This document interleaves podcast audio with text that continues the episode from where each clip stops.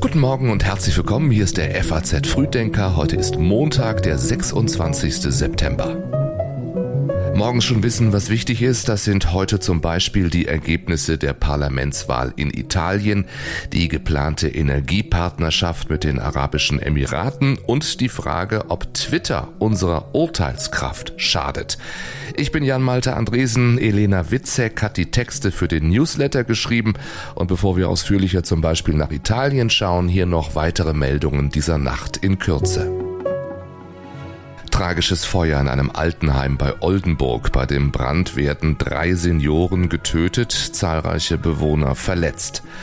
Noch immer verheerendes Ausmaß von Hurricane Fiona in Puerto Rico. Eine Woche nachdem der Sturm durchs Land gezogen ist, hat fast die Hälfte der Inselbewohner noch immer keinen Strom. Und apropos Strom, die deutsche Umwelthilfe fordert wegen der Energiekrise den Verzicht auf Weihnachtsbeleuchtung in Städten und Privathaushalten.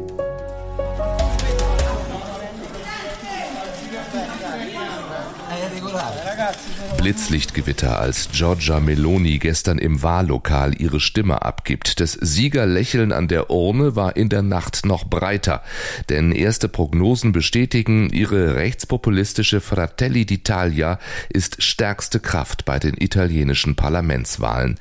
23 Prozent bekamen die Brüder Italiens demnach, gemeinsam mit der rechtsnationalen Lega von Matteo Salvini und der christdemokratischen Forza Italia von Silvio Berlusconi kommt das Mitte-Rechts-Bündnis damit in beiden Kammern des Parlaments auf eine absolute Mehrheit. Als Chefin der stärksten Partei könnte Giorgia Meloni die künftige Regierung als erste Ministerpräsidentin Italiens anführen. Sie sprach inzwischen schon von einer Nacht des Stolzes und einer Nacht der Erlösung. Gucken wir noch auf die Opposition. Die Sozialdemokraten haben gut 20 Prozent der Stimmen bekommen, sind damit stärkste Oppositionskraft. Die linkspopulistische Fünf-Sterne-Bewegung schnitt mit etwa 16 Prozent der Stimmen noch gut ab. Die Grünen kamen nur auf etwa 4 4 Prozent. Die Wahlbeteiligung aber lag in diesem Jahr bei 64 Prozent und war so niedrig wie noch nie. Besonders im Süden des Landes gingen nur wenige Italiener zur Wahl. Der Kanzler war am Wochenende unterwegs in der Golfregion. Natürlich ging es um eine engere Energiekooperation, aber auch um die Frage, wie fordert man Menschenrechte ein, wenn man um Hilfe bittet. Erst einmal die Sache mit der Energie. Deutschland soll Flüssiggas aus den Vereinigten Arabischen Emiraten bekommen. Gestern haben die Staatschefs ein Abkommen unterzeichnet.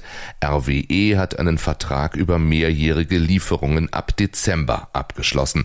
Für den Kanzler Kanzler geht es vor allem darum. Wir werden das so machen, wie es sich sinnvollerweise gehört, nämlich uns auf viele Regionen konzentrieren, die uns die Möglichkeit verschaffen, unsere Energieversorgung zu gewährleisten und dass man eine Abhängigkeit hat von einem Lieferanten und auch von dessen Entscheidung abhängig ist, das wird uns sicherlich nicht wieder passieren. Auch in Katar war der Kanzler am Wochenende. Da ging es nicht um Verträge, sondern um die WM im Winter. Scholz machte bei seinem Besuch, wie schon viele andere vor ihm, auf die Arbeitsbedingungen der Gastarbeiter aufmerksam. Auch die Antwort klang bekannt. Wir arbeiten daran. In Saudi-Arabien hat Scholz in der Hafenstadt Jeddah mit dem Kronprinzen über den Mord am Journalisten Jamal Khashoggi gesprochen. Wir haben alle Fragen besprochen die sich um Fragen von Bürger- und Menschenrechten drehen. Das gehört sich so und äh, da können Sie von ausgehen, dass nichts unbesprochen geblieben ist, was zu sagen ist. Von deutscher Seite war jetzt zu hören, man wolle auch mit schwierigen Partnern im Dialog bleiben, um sie nicht an Länder wie Russland oder China zu verlieren. Mehr dazu lesen Sie natürlich auch online auf faz.net. Den Link finden Sie wie alle anderen in den Notizen zu dieser Sendung. Was ist jetzt mit der Gasumlage? Politiker verschiedener Parteien zweifeln inzwischen am Sinn der geplanten Umlage. Einigen können sie sich trotzdem nicht, aber die Zeit wird knapp. Die äh, Gasumlage macht die Gaspreise noch teurer. Da stellt sich die Frage nach der wirtschaftlichen Sinnhaftigkeit. Wir äh, sollten stattdessen über eine Gaspreisbremse nachdenken, um die Verbraucherinnen und Verbraucher und die Betriebe vor den extremen Belastungsspitzen äh, zu schützen. Sagt Bundesfinanzminister Christian Lindner gestern. Die Grünen-Parteichefin Ricarda Lang erklärte, die Gasumlage könne weg, sobald es aus dem Finanzministerium die Bereitschaft für eine Alternative, also die nötigen Mittel gebe. Eigentlich soll die Gasumlage am Mittwoch in veränderter Form ins Bundeskabinett kommen, aber auch aus Sicht der SPD wird das immer unwahrscheinlicher. Scholz sprach in Katar von einer Kommission, die Beratungen aufgenommen habe. Wirtschaftsminister Habeck hatte zunächst noch von einer Brücke, also einer Art Übergangslösung gesprochen. Gestern ließ er mitteilen, es müsse nun alle Finanzkraft des Staates aufgebracht werden, um die Krise zu bewältigen. Für Finanzminister Lindner ist aber weiterhin klar, die Schuldenbremse muss bei alledem bleiben. Ich werde darauf achten, äh, dass wir eine Finanzierung finden, die die Schuldenbremse im Grundgesetz achtet und für den Bundeshaushalt auch erreicht.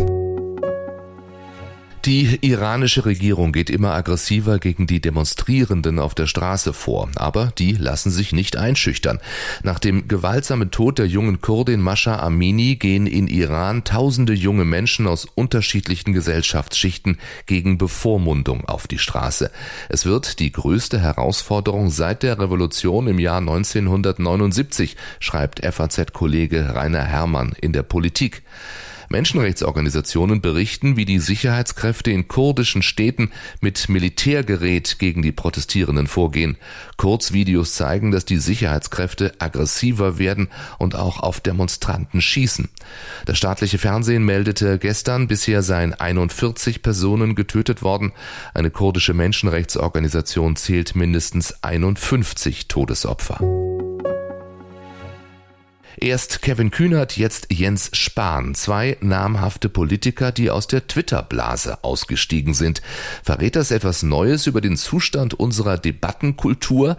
Kevin Kühnert hatte es zuletzt nüchtern beschrieben, Twitter repräsentiere nicht die Gesellschaft und die Diskussionskultur gefalle ihm nicht mehr, sagte er bei seinem Twitter-Abschied. Nun hat Jens Spahn Twitter auch von seinem Handy gelöscht. Er sagt, es mache schlechte Laune. Sein Team twittert aber weiter. Und guckt man in sein gerade erschienenes Pandemiebuch, wird Jens Spahn ein bisschen deutlicher.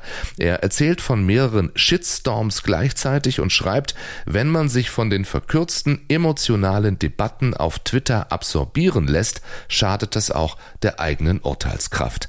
Aber ist das so? Im FAZ-Feuilleton von heute schreibt meine Kollegin, die fixen Ideen bestimmen die politische Arena vom Parlament bis zur Talkshow. Zitat, es ist der immer wieder neue Zusammenprall undurchlässiger Ideen, der die Resonanz verspricht. Zitat Ende. Aber Twitter stehe eben auch für pointierte Replik, für das Aufspießen hochtrabender Rhetorik, aus der immer wieder Substanzielles entstehe. Das Stichwort lautet also Luft rauslassen. Zum Schluss noch, wie immer montags ein Blick auf das, was diese Woche noch wichtig wird. Heute kommt in Fulda die Bischofskonferenz zusammen. Die Lage ist angespannt, die Hoffnung auf konstruktive Zusammenarbeit erstaunlich gering. Morgen enden die Scheinreferenten in den von Russland besetzten Gebieten der Ukraine. Und am Mittwoch treffen sich die Regierungschefs der Länder mit dem Kanzler. Es geht um die Energiekosten und Entlastungen. Über all das werden wir ausführlicher reden in diesem FAZ Frühdenker. Der nächste kommt morgen früh um sechs. Ich wünsche Ihnen einen schönen Montag. Machen Sie es gut.